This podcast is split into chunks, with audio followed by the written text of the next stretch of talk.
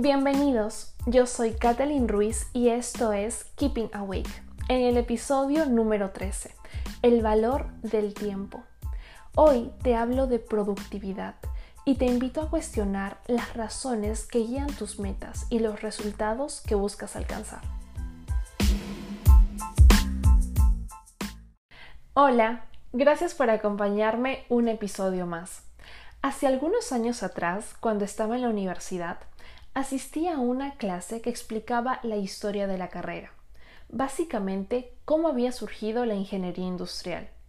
Hubo un momento en específico donde se explicaba cómo la revolución industrial hizo más importante la medida del tiempo, ya que a las finales era dependiendo del tiempo que tardaba en hacerse un producto que se establecía el precio y el salario del operario, los cuales, combinados con los costos de materia prima, reflejaban el beneficio que iban a tener las industrias. Curiosamente, es por esos años que nace la frase el tiempo es oro.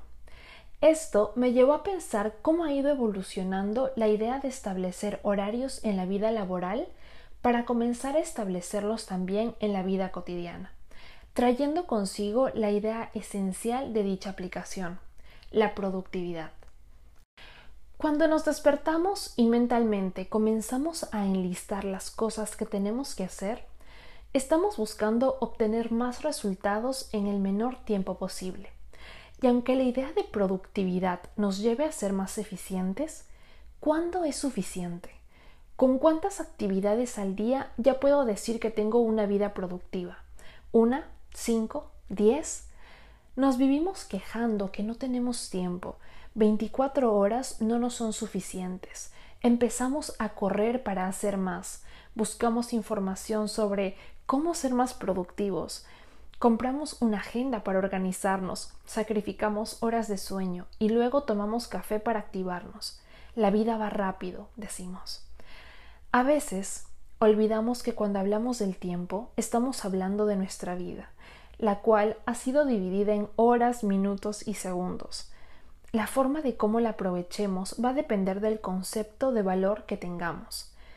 Puede que estemos creyendo la idea de somos lo que hacemos, lo que nos ha llevado a querer realizar mil actividades al día.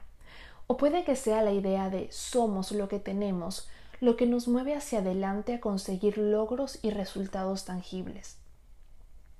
Sin embargo, ¿Cuántas veces hemos logrado algo y nos hemos chocado con la realidad de una satisfacción pasajera?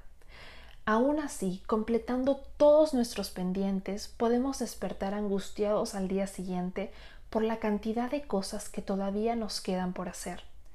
O lo que es peor aún, aceptamos empleos que no nos gustan, pero nos dan dinero, y la idea de gastar ocho horas de tu vida al día trabajando con tal de lograrte comprar el teléfono de moda vale la pena. Entonces, ¿cómo puedes determinar qué es lo que mejor guiará tus metas y resultados? Para hacerlo, necesito que traigas a tu mente cinco personas a las que admiras. ¿Quiénes serían? Ahora sí, te pido que pienses en cinco personas que admires en secreto. Al pensar en las primeras cinco, puedes que hayas elegido personas admiradas socialmente, y está bien pero pensar en aquellas que admiras en secreto van a traer a la luz personas de tu entorno, compañeros, amigos, familiares o personas que sigues en redes sociales. Todas ellas han logrado algo que a ti también te gustaría. Tan solo pregúntate, ¿por qué las admiras? A simple vista las admiramos porque han alcanzado los resultados que nosotros también quisiéramos, pero cuando te pones a analizar más a fondo, en verdad admiramos lo que ellas representan. Por ejemplo, cuando vemos a un atleta competir, observamos toda su destreza. Lo que él representa es el potencial de todos los seres humanos, la perseverancia y la dedicación. Si admiras a ese influencer que te hace tanta gracia, lo que él representa es la valentía para mostrarse tal y como es. Y así puedes darte cuenta que ellos están reflejando en lo que tú quieres convertirte. Lo que debes alinear con tus metas es eso que has observado a profundidad, la seguridad, la tranquilidad, la fortaleza para hacer frente a la vida, el coraje para alcanzar sus sueños, o cómo utilizan sus fortalezas para lograr objetivos que involucren a toda una comunidad. La buena noticia es que todas esas cualidades son parte innata de ser un ser humano como tú o como yo. No las tienes que comprar en una tienda ni las puedes pedir en línea. Están en ti. Solo estamos demasiado ocupados en demostrar que valemos por lo que hacemos y tenemos. Una vez identificadas las cualidades que quieres desarrollar, puedes empezar a buscar qué actividades de tu vida cotidiana te dan la oportunidad de ponerlas en práctica y que te permiten sentirte de esa manera. La neuroplasticidad del cerebro permite que lo que repites se fortalezca.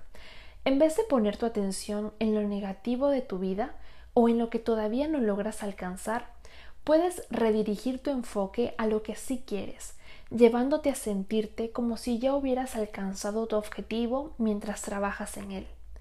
La clave está en pensar cómo puedo fortalecer mi seguridad en este momento o identificar tus fortalezas y preguntarte de qué manera puedo aportar a la vida de otras personas con este proyecto que quiero realizar.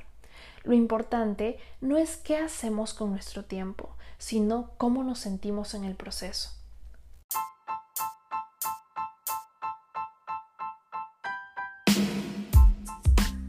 Antes de despedirme, quiero compartir contigo la siguiente frase.